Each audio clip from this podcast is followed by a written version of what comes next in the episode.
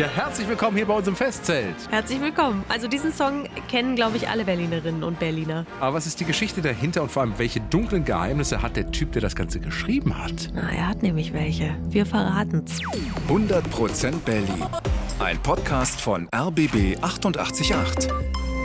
Gemeinsam mit zum Glück Berliner von Lotto Berlin. Hier sind Tim Koschwitz und Lydia Mikiforov und wir haben heute eine Geschichte rund um einen ganz besonderen Erfinder, nämlich den Komponisten Paul Linke.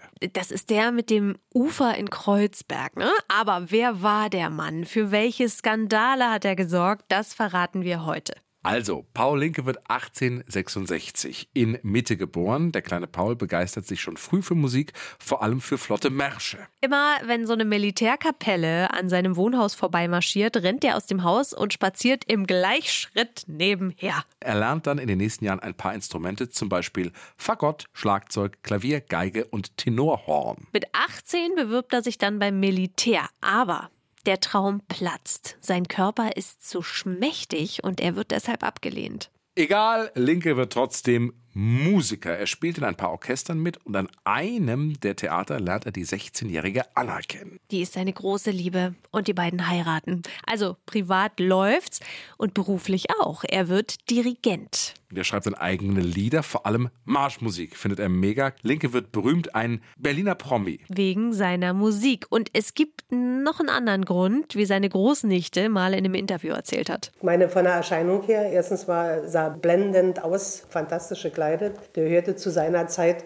zu den zehn bestangezogensten Männern von Berlin. Das sagt ja schon einiges. Wahnsinn. Das ist heute, glaube ich, nur Max Rabe und Ja. die anderen neun. Ähm, er trägt weiße Handschuhe, Smoking, Lackschuhe. Weil er stylisch aussieht, wird er nur noch der feine Paul genannt. Ja, nächster Karrierestep. Es geht nach Paris für ihn, ans damals berühmteste Varieté-Theater. Und dort sorgt er für einen wirklich großen Skandal. Denn wir erinnern uns, er ist ja noch verheiratet mit Anna. Die wohnt weiterhin in Berlin.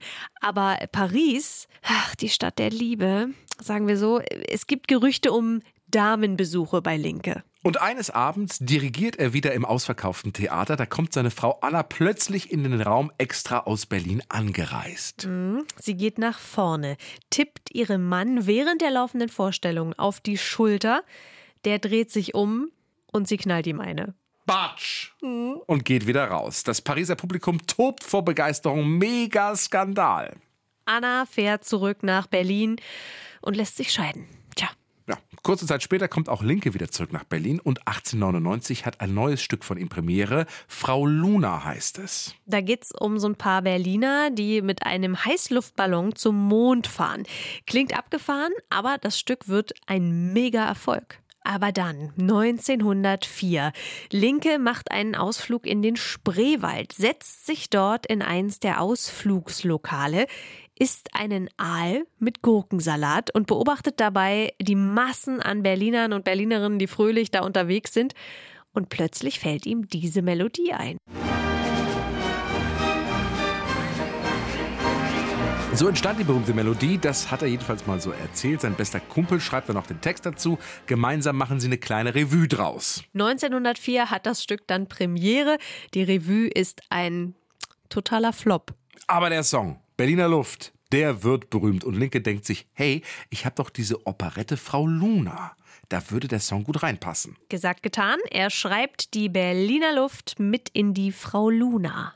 Aber dann so nach dem Ersten Weltkrieg sinkt langsam sein Stern. Es gibt neue, coole Musik, Swing, Jazz, da ist er mit seinen Märschen ziemlich out. Er ist auch schon so um die 50, also diese neue Musik ist nichts für ihn. Seine Lieder werden kaum noch gespielt, seine Operetten nur ganz selten aufgeführt. 1933 kommen dann die Nazis an die Macht und die finden seine Musik super. Linke sieht seine Chance, seine Großnichte beschreibt das so. Wenn er jetzt ein Nein gesagt hätte oder sowas, ich glaube, das wäre ihm nicht gut bekommen. Ich meine, er hat sich sowieso, wenn er konnte, rausgezogen aus solchen Sachen, weil er viel zu sehr Musiker war.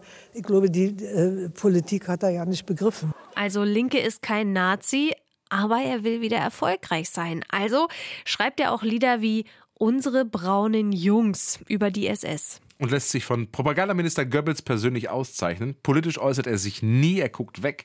Einmal ist er in Dresden in einem Promisanatorium, da notiert er, die Juden mussten alle weg, leider ist auch unser Romme-Partner verschwunden. 1943 ist er auf Konzertreise.